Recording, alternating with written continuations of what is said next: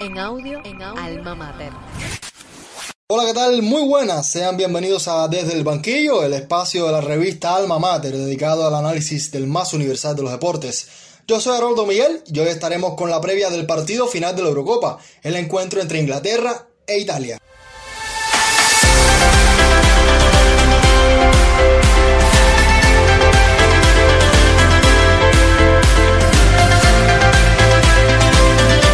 Selecciones de Italia e Inglaterra se disputarán el título de la Eurocopa. Ambos elencos llegan al partido final de una competición que históricamente les ha resultado esquivo, mientras los italianos solo han conseguido imponerse en la edición de 1978, los ingleses jamás se han alzado con el torneo continental. De hecho, esta será su primera final. El estadio de Wembley acogerá el encuentro y se espera la asistencia de unas 60.000 personas.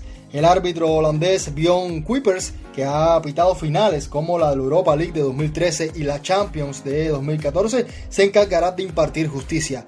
Desde Suiza lo asistirán el alemán Bastian Darker en el bar y el también neerlandés Pon van Bockel como Avar. Este último ha estado involucrado en varias decisiones arbitrales polémicas a lo largo de esta Eurocopa, incluido el penalti señalado a Dinamarca precisamente en el duelo contra Inglaterra en uno de los partidos semifinales. A lo largo de los años ha habido poca diferencia entre ingleses e italianos. De los 27 enfrentamientos que han disputado, 10 son para la Azzurra y 8 para el conjunto de los Three Lions. Este será también el primer partido de las dos selecciones en la Euro desde el disputado en Kiev en 2012, en el que nuevamente se impuso Italia, pero esta vez desde la lotería de los penales tras culminar empatados a cero.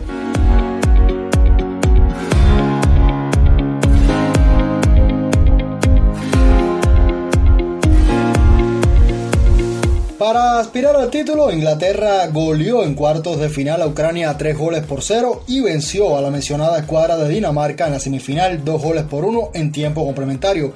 Los dirigidos por Roberto Mancini, en cambio, superaron a Bélgica en cuartos, también con pizarra de 2 goles por 1, y le ganaron a España desde los 11 pasos 4 goles por 2 en la semifinal. Italia ha sido una de las gratas sorpresas de esta Eurocopa. A inicios del certamen, pocos la daban como una candidata seria para llegar a instancias decisivas, pero fue convenciendo con el paso de las jornadas.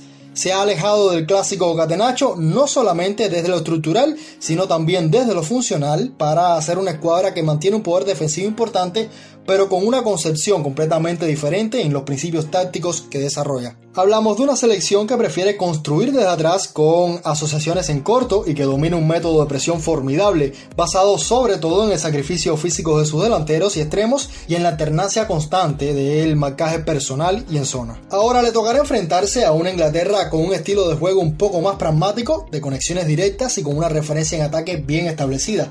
Este es un equipo que apenas ha recibido goles, algo que indica no solo el trabajo defensivo de la saga, sino también la labor de Declan Rice y Calvin Phillips como pareja de stoppers extraordinarios en la conducción, con recorrido y visión de juego. Será interesante ver cómo Gareth Southgate mueve sus piezas para dominar el centro del campo o al menos neutralizar la zona creativa al Surrey. Salvando las distancias, deben ensayar un guion parecido al que mostraron contra Croacia, con Mason Moon y Harry King un poco más retrasados para evitar que los medios italianos reciban con comodidad y armen las jugadas.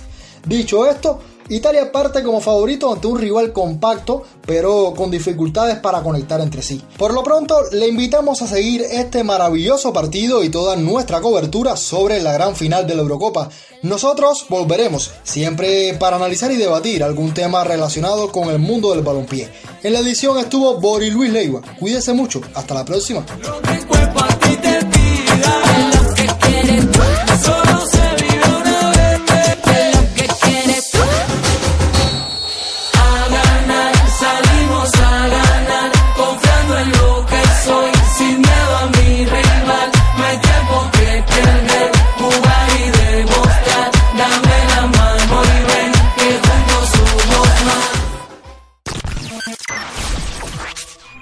En audio, en audio, Alma Mater.